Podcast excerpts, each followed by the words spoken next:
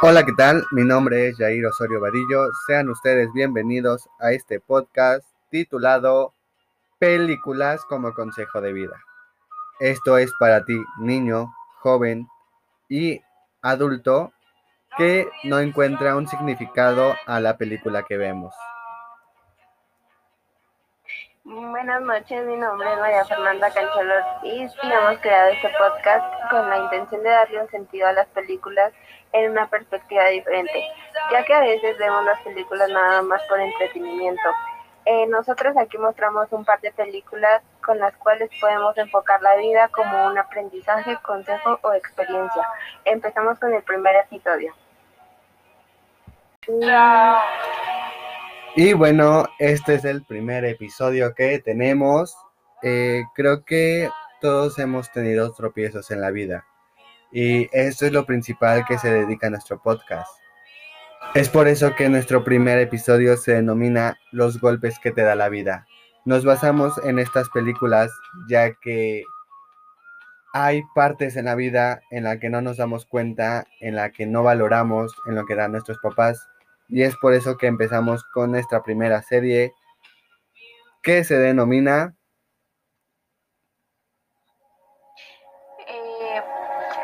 sí, eso es verdad. Es lo, bueno, yo he visto una película que tiene que ver con lo que acabas de decir. Eh, se llama Dangali, en la plataforma de Netflix por si gustan verla. Es una película que tiene una trama bastante interesante y que te da un buen mensaje, ya que trata de que en el país de la India hay un señor que sueña con tener un hijo para que cumpla el sueño que él quería, que era ser luchador.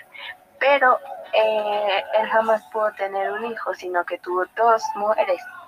Em, entonces, él con el paso del tiempo vio que no tenía una oportunidad de poder cumplir su sueño a través de sus hijos, sino dos. Entonces, eh, las, las entrenó y durante ese tiempo eh, estas niñas pensaban que su papá las odiaba o que no las quería o que las maltrataba, porque era un entrenamiento bastante, pues bastante duro para la edad que tenían. Pero lo que ellas no sabían era que su papá lo que, para lo que ella, no, su papá las buscaba porque no querían que tuvieran un futuro como todas las niñas que nacen en ese país, ya que en ese país está visto que la mujer nada más nace para hacer oficios de la casa y para criar hijos. Entonces su papá se preocupaba por su futuro y porque fueran unas niñas independientes. Entonces tiene un mensaje, el mensaje es simple, que solo valores lo que tus papás hagan por ti, que todo tiene un porqué y un para qué. En este caso, pues su papá no quería que sus hijas se la vivieran haciendo oficios y criando hijos. Quería un mejor futuro para ellas. Y Yo- pues este es un mensaje claro. Yo creo que es eso, ¿no? Siento que como hijos no tenemos eh, la visión de lo que las, los padres hacen por nosotros. Eh, creo que todo lo vemos a mal, eh, más bien en cambio creo que es lo que nos enseñan y creo que todo lo que nos enseñan es para bien. Yo creo que esta película es muy motivacional para ti, joven, que es donde la hormona se nos estalla a todos y nuestros pensamientos van negativos hacia los papás, empieza nuestra rebeldía. Yo creo que nos cuidan para un futuro. Eh, yo creo que todo esfuerzo de papá tiene una recompensa como hijo, ya sea para que estudies para ser abogada, eh, arquitecta, doctora. En este caso, el sentido de la película que te da es el esfuerzo que hace el papá para que sus hijas no se dediquen a un oficio. Ahí rompe una, una línea en lo que vendría siendo en lo contemporáneo. Esta película tiene años, años, y apenas lo estamos viendo manifestando en lo que hoy vemos como es el feminismo. Sabemos que el lado de la mujer siempre ha sido muy dulce, muy tierno, muy laboral y que se dedica a la casa. Lo que hace el papá es romper esa línea para que sus hijas puedan tener eh, con qué defenderse. Creo que el mensaje simple es Hay dos mensajes de vida en esto. Uno, los papás siempre, siempre te van a apoyar y créeme que cada consejo, cada eh, actitud que toman contigo siempre será de la mejor manera para que a ti adolescente eh, puedas seguir en la vida. Y otro sería romper con estereotipos de la mujer y del hombre. Y eso es verdad. Eh, como tú lo dices, eh, siempre, pues el único consejo que les podemos dar es que siempre que crean que sus papás hacen algo que, que, a ustedes tal vez no les gusta, pero piensen en el por qué lo hacen, porque a lo mejor buscan un mejor futuro para ustedes o no quieren que pasen por lo mismo que sus papás ya pasaron. Y bueno, llegamos al segundo episodio titulado No juzgues sin conocer. Eh, esta película titulada Milagro de la celda 7 tiene mil maneras de ver la vida y creo que nos enseña a ver a los demás como personas, a que todos somos humanos, todos sentimos, todos lloramos y seamos como seamos, poseemos pensamientos diferentes. Nos recuerda que la inocencia es el valor más puro y noble de una persona, que no llegamos a conocer hasta que conocemos todo su pasado. Eh, este esta enseñanza de vida eh, creo que es muy importante desde un niño hasta un adulto. El niño porque toda su vida va a seguir aprendiendo y creo que la inocencia, la nobleza, la humildad y el respeto que se tiene entre todos nosotros, eh, creo que es importante. Creo que el consejo o la enseñanza de vida que tenemos es no juzgues a alguien por su vestimenta, por su color, por sus pensamientos. Cada persona es especial. Esta película nos relata la historia de un señor con un síndrome que tiene una hija. Es inculpado eh, por un crimen que no cometió. ¿Cómo le explicas a una niña que su papá está en la cárcel por un delito que no cometió? Eh, la película es fantástica ya que hay un milagro. Se llama celda 7 porque el señor que es inculpado está en las celdas número 7. Eh, al final les dejo a su criterio si estuvo bien o estuvo mal. No les doy más detalles. El único consejo que les puedo dar es cada persona es especial y si esa persona tiene esos pensamientos es porque tiene algo que compartir. Eh, eh, que la mayoría, y si no es que todos los que ya vieron esa película lloraron, ya que es una película muy emotiva que tiene muchos, bueno, te atrae muchos sentimientos. Em, y eh, pues el mensaje creo que también es claro, o sea, el Señor es juzgado por que pensaban que estaba loco justamente por el síndrome que tenía.